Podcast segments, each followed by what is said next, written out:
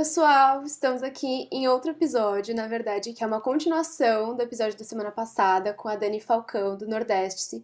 Então, se você não ouviu, volta o episódio e ouve, porque tá muito legal. Então, começando a segunda parte, seja muito bem-vinda de novo, Dani. Muito obrigada por estar aqui. É, obrigada, uh, foi um prazer a primeira conversa. É, confesso que eu não não assisti ela toda, porque quando eu começo a gaguejar eu fico nervosa. Aí, mas realmente foi muito bacana, acho que foi das melhores né, entrevistas que a gente que eu já dei. Então vamos é, vamos continuar, eu estou ansiosa. Eba. Certo, então Obrigado, Dani, por estar aqui de novo. A nossa comunidade amou a primeira parte. Eu tenho certeza que elas estão super animadas para ouvir essa segunda parte. E eu queria começar perguntando para você o que é que você acha de por que, que ainda é tão importante a gente evidenciar a cultura nordestina, né?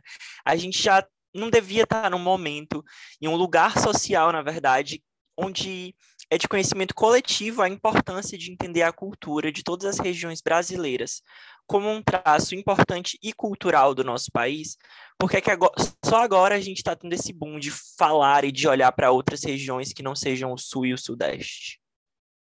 É, eu acho que é necessário justamente porque o entendimento, o espaço ocupado né, pelos estados e sujeitos nordestinos para expor né, a, seu talento é, vem sendo conquistado recentemente. Então, ainda tem um caminho ali pela frente. Isso vale para todas as áreas, não só para a moda. Então, por exemplo, é, outro dia eu estava é, é, numa exposição da Teresa Costa Rego, que é uma grande pintora modernista daqui de, de Recife. E é, a discussão era justamente, né, o auge da produção dela foi nos anos 90, ainda que ela tenha continuado a produzir até morrer em 2014 com 93 anos, mas assim, por que, que a Teresa não teve destaque de outras pintoras? Ela, ela era modernista. Por que, que todo mundo sabe quem é a Tarsila? Ou Anitta Malfatti, e ninguém sabe quem é a Teresa Costa Rego. Então, existe esse desconhecimento né, histórico, então ainda tem muita coisa que tem que ser contado, e, de certa maneira, a mídia, né, é, e aí não estou falando só jornais e revistas, estou falando também entretenimento, novelas, seriados, é, eles até a, temática do Nordeste é uma temática que, que interessa, mas muitas vezes ela veio de uma maneira muito caricata, muito resumida a uma história só, e são vários, né? Uh, uh, nordestes. Então, eu acho que por essa questão de uma falta de. Né, a gente é fora do eixo. O eixo, e isso acontece em vários é, é, países, mas no Brasil foi muito. É, forte realmente esse bloqueio, você vê que existe desde os anos 30, né? Eu acho que com a industrialização muito do Sudeste e do Sul, ele foi, é quando eles viram os grandes é, motrizes e começaram a ditar as regras, isso colocou no esquecimento é, é, ou num vácuo todas as outras regiões. E então a gente ainda está correndo atrás do atraso que foi criado com essa centralização é, de, né, de, de, quase 100 anos atrás. Então, a gente está é, é, indo atrás do prejuízo, eu acho que ainda é necessário, né? É, e, e acho que, no fundo, no fundo, uh, não vejo isso como uma coisa ruim, assim, né? Sonhar um dia e que não seja preciso. É, eu acho que o Nordeste ele é uma fonte tão rica também que sempre vão ter histórias a serem é, ensinadas.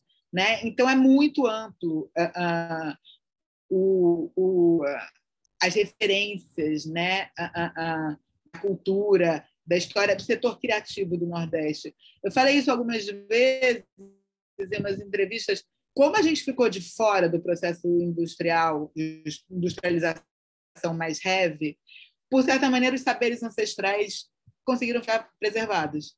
E esses saberes ancestrais eles estão mais vivos aqui. Então a gente tem muita história para contar também por isso, porque o cartel né, de, de manifestações culturais e aí no vídeo que elas vão atrás das rezadeiras, elas contam é uma tradição um problema. Histórias muito diversas, né? Tipo, eu sou de Fortaleza, mas toda vez que eu visito um outro estado do Nordeste, o impacto cultural é muito grande, assim. Quando eu fui para São Luís, o impacto cultural que eu tive em São Luís do Maranhão é completamente diferente do impacto cultural que eu sou que eu vivo aqui no Ceará, né? Assim, a arquitetura é diferente, a cultura é diferente, uh, o falar é diferente. Eu acho que a gente sofreu muito por muito tempo, porque todas as produções culturais realmente que eram difundidas é, de maneira nacional estavam no sul e sudeste, e assim, a gente não ouvia o nosso, a nossa voz, o nosso sotaque na TV, sabe? E se um nordestino estava na TV, ele tinha que é, filtrar o próprio sotaque, né? Fazer fonodiólogo para perder, enfim, são coisas que parecem tão pequenas e que a gente acaba não percebendo, mas que de forma grande e de forma é, impacta, sabe, o, a, o nosso enxergar como nordestino e enxergar o Nordeste. Então, eu acho que hoje em dia a gente está se colocando num lugar muito central que por muito tempo a gente não teve. E acho que a mídia está trabalhando nisso também, o que é muito interessante, né? Não, exatamente, né? A quantidade, talvez assim, cada estado tem um movimento, né?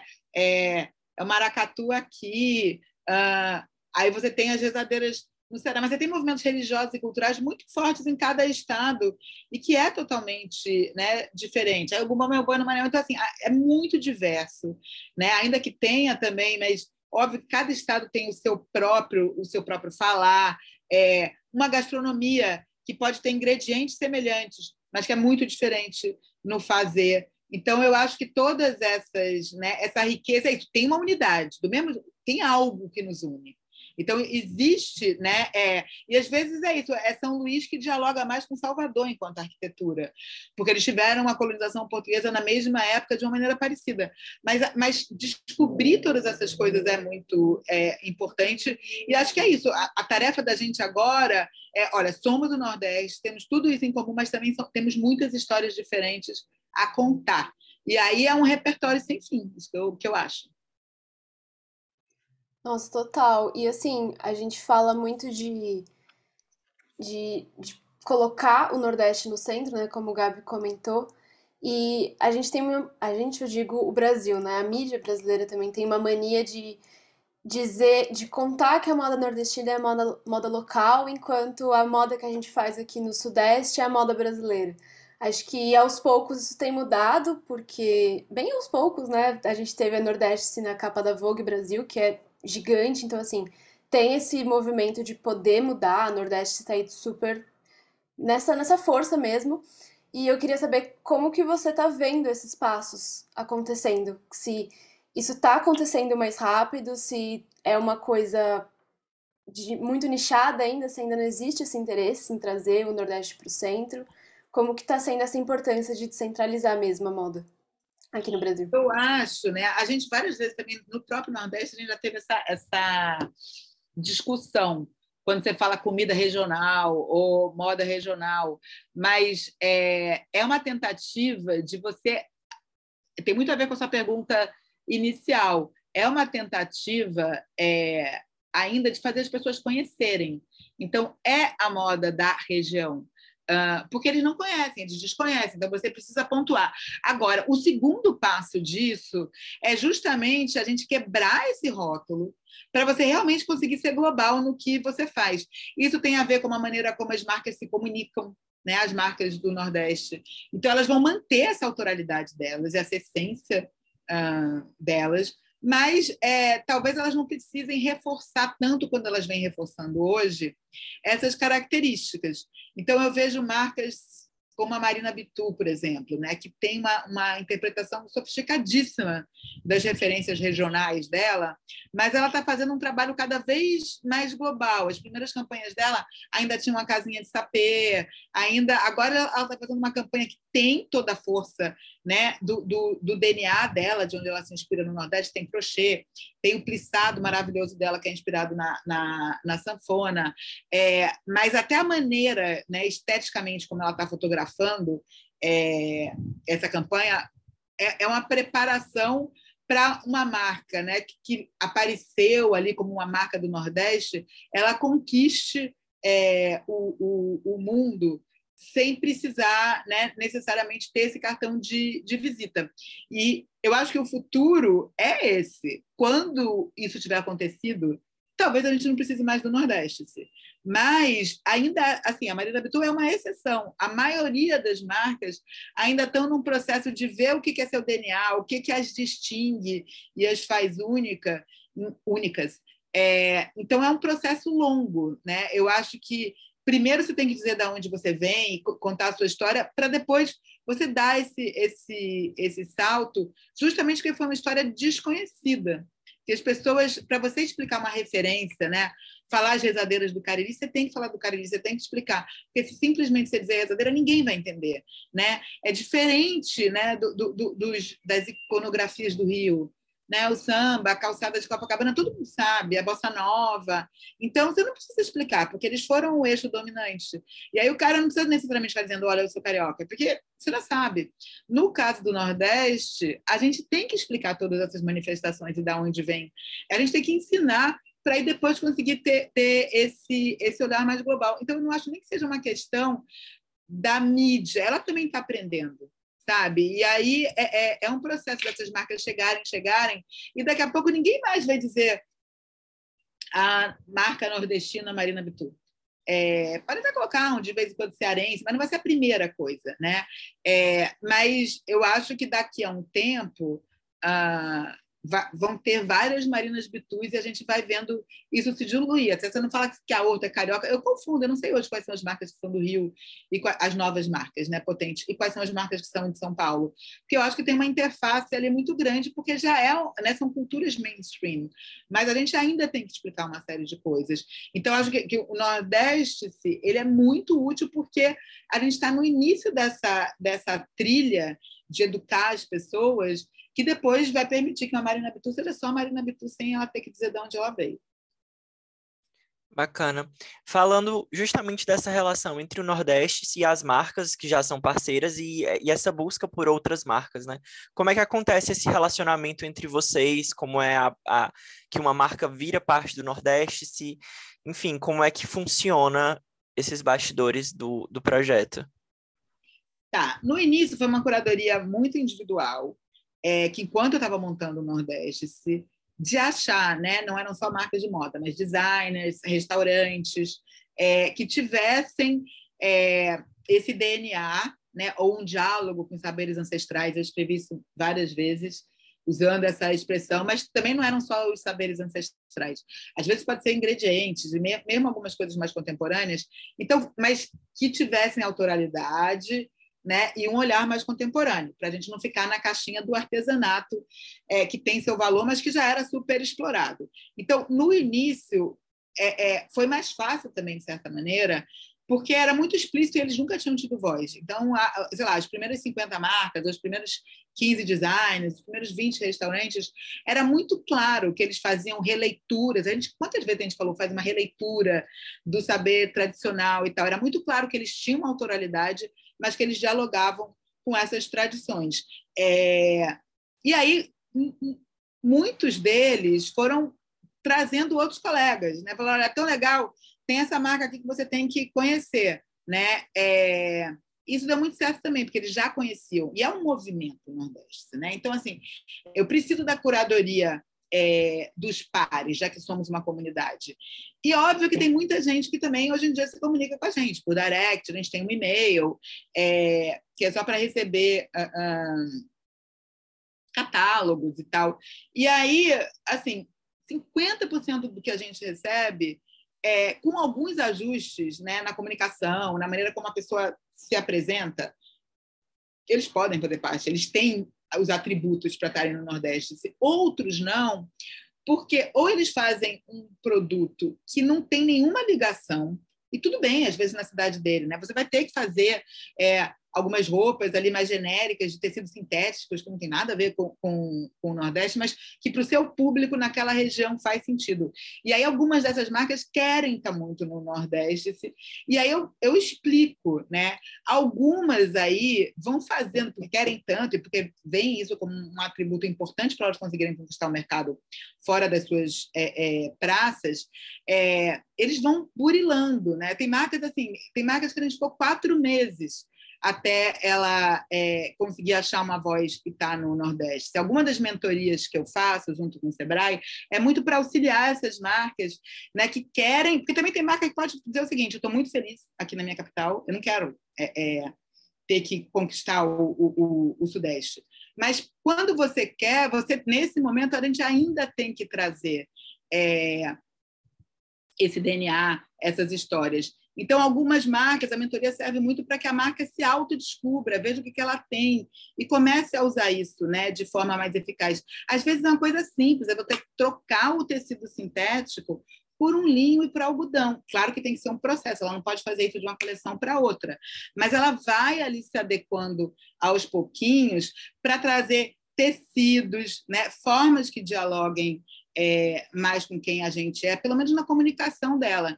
Então, é, é, hoje a gente já está numa segunda fase, que eu diria que assim, as marcas muito, obviamente, no Nordeste, elas já estão todas lá. A não ser as que elas continuam fugindo, né? Tem a Patu do Ceará que tem seis meses e que é totalmente é, é, na narrativa, nos tecidos, é muito Nordeste. É, tirando as novas, eu acho né, que a gente escaneou, mesmo os estados que a gente não conseguiu é, ter um número. Uh, uh, eu tive agora é, em João Pessoa, e em moda realmente é muito difícil. É, eles têm excelentes designers, então a gente vai optar por em João Pessoa e uma tradição gastronômica também fortíssima, talvez a maior, maior até do que Salvador, Recife, é, né, e Fortaleza, as grandes cidades. Mas na moda, assim, eu conversei com todos uh, os estilistas e gente que mexe com moda lá em geral, é uma coisa muito comercial e sem nenhum viés que você possa é, explorar, mas realmente foi, talvez pela proximidade com o Natal, que é um polo né, têxtil. Natal tem excelentes fábricas é, é, de vestuário. É, e pela proximidade de Recife também, João Pessoa não houve essa necessidade. Eles são muito bons de multimarcas, mas eles não têm muitas marcas é, locais. Então, eu acho que a gente chegou num, num, ponto ali que, em moda, design ainda tem bastante coisa para ser explorada, mas em moda, a gente chegou num ponto que realmente agora é trabalhar as marcas que têm esse desejo para que elas consigam né, é, é fazer uma análise, quase uma terapia, para trazer esse lado do Nordeste dela né, não ter medo, às vezes, e conseguir valorizar isso para entrar. E é interessante falar sobre isso, só só um ponto, que essa dominação cultural foi tão expressiva que muitas pessoas do próprio Nordeste, falando aqui de Fortaleza, Ceará, não queriam usar essas roupas que remetessem ao Nordeste, sabe? Elas queriam usar realmente o que é, era usado no Sul, no Sudeste ou fora do Brasil. E eu acho que isso acaba fazendo com que muitas marcas não produzam com esse DNA nordestino, porque elas não vão conseguir vender porque as pessoas não querem usar, né? Por muito tempo, aquela sandalinha de couro era brega, cafona, antiquada, coisa de, sabe, que não era de moda, não era um artigo de moda. Então, quando a gente começa a mudar esse mindset, é que a gente começa a sair desse processo de dominação cultural e de, de celebração cultural mesmo do que a gente produz, né? Então, assim, eu acho que não dá para a gente olhar para isso sem olhar para um cenário completo de Brasil, um, um cenário que é muito histórico, sabe? Onde a gente foi muito silenciado por muito tempo. Então. É, eu acho que é muito isso, sim. É, é, é né? Essas marcas, é, elas ou no anseio né, de, de, de, conquistar o público local, ou de copiar o que vem de fora, porque você não tem essa autoestima tão desenvolvida a ponto né, de, de, ah, não, vou achar que minha roupa é um artesanato, e, e não dá o status de arte, é mais caro, é, é, é, é mais valioso do que né, a roupa que é, é, é genérica ali, que pode estar, tá, que a Renner copia, etc. Mas é, eu acho que tem um papel fundamental também, alguns formadores de opinião é, começarem a valorizar o feito à mão. É um, é um processo global. Né? Quando você tem a Prada, é, fazendo bolsa de crochê e, e, e né, é, e aí as influências todas começam a usar porque é Prada, você automaticamente está valorizando esse nosso processo também. E algumas influências também abraçaram a moda nacional. Né? Pode até ter elas se sentirem mais à vontade de ter, de ter acontecido isso depois. A Marne também, a outra, né, que bebe muito na fonte da Colômbia, da, no, no trançado da Colômbia. É, mas na hora que essas, que essas marcas se apropriam né, é, dos saberes do feito à mão artesanal da América Latina, que ficou muito em voga, assim como elas já fizeram isso com a África, é, naturalmente isso vira fashion, vira cool. Então, é, é assim, né? E vamos aproveitar disso. Então, você consegue gerar um valor agregado maior, porque se a gente fazia bolsas melhores ou iguais à da Prada, é, ela pode né, custar ali seus mil, mil e duzentos reais, porque é aquele da Prada vai custar cinco vezes mais que aquilo ali. Mas é uma maneira daquele artesão ser valorizado também. Então, eu acho que aí ela ganha um espaço e é isso que a gente está vendo acontecer. Né? Tem uma valorização global do handcraft, né? que é feito à mão. E aí, essa valorização global do handcraft termina sendo muito é, facilitadora para que esses saberes ancestrais, a cestaria, né? É, o crochê, todos esses trabalhos que envolvem manualidades, logo não industrializadas, que eles passem a ser mais valorizados. Então, a gente, enquanto moda nordestina, design nordestino, também se beneficia muito desse momento. Sim, eu ia até comentar quando o Gabi estava falando sobre a questão da Prada, que teve toda aquela polêmica deles plagiarem a sandália de couro e que aí começaram a realmente olhar e levar mesmo essa, essa peça como um elemento fashion, digamos assim. E eu queria te perguntar, que você está sempre muito ligada com o Sebrae, com o público, e agora que está tendo essa descentralização, é, muito por ter essa influência do, do internacional, né, que é aí que a gente começa a olhar para o nacional, como que está sendo essa recepção do público, né? Porque tinha muito essa questão das marcas criarem uma coisa mais genérica, mais comercial, por medo dessa aceitação, mas agora que o movimento já está começando a reverter, como que está sendo a aceitação do público público das marcas, principalmente do Nordeste? É, eu acho que ainda é uma aceitação maior fora do Nordeste. Então, essa síndrome do vira-lata, né, que, que, o Gabriel falou, ela existe. É, então, a, a, cliente local, ela tende a olhar para o saber mais regional é, com, com, com, certa desconfiança. Mas aí, quando ela vê a Silvia Braz usando é, né? Hoje os shows, sobretudo, né? Você vê ali vários artistas usando e abraçando é, a, a moda que vem do Nordeste, isso vai mudando na cabeça dela também. Porque a gente sabe, né, ainda o consumidor geral, ele vai, ele é muito influenciado. Então, se você tem formadores de opinião abraçando a causa e usando, de novo, eles estão fazendo isso porque lá fora é, está sendo cool, não é porque eles ouviram falar do Nordeste e estão achando legal. Ainda que tenham muitos formadores de opinião, que eu sou eternamente grata, que fazem, que abraçam as marcas sem cobrar um tostão, né? Porque eles têm isso é, na missão deles e no papel deles é, enquanto formadores de opinião. Mas, sem dúvida nenhuma, elas enfrentam, né, se vê com mais desconfiança, mas eu acho que está mudando muito. Assim, é, se você frequenta ambientes de elite, né, é, em Recife, é, uh, Salvador, João Pessoa, você já vê uma bolsa de, de, cestaria profundamente sofisticada que antigamente você não veria, entendeu? Então, assim, hoje, né, as bolsas do Gonzalo Ceará, elas vão conviver num ambiente junto com Pradas e Chanel. Ela, isso já, você já começa é, a ver. E eu acho que tem que ser assim. Então, é o público né, que segue, que acompanha, é, sabendo também valorizar dentro né, do, do, das oportunidades que ele tem, esses produtos que são premium e que combinam com até o guarda-roupa internacional deles. Perfeito.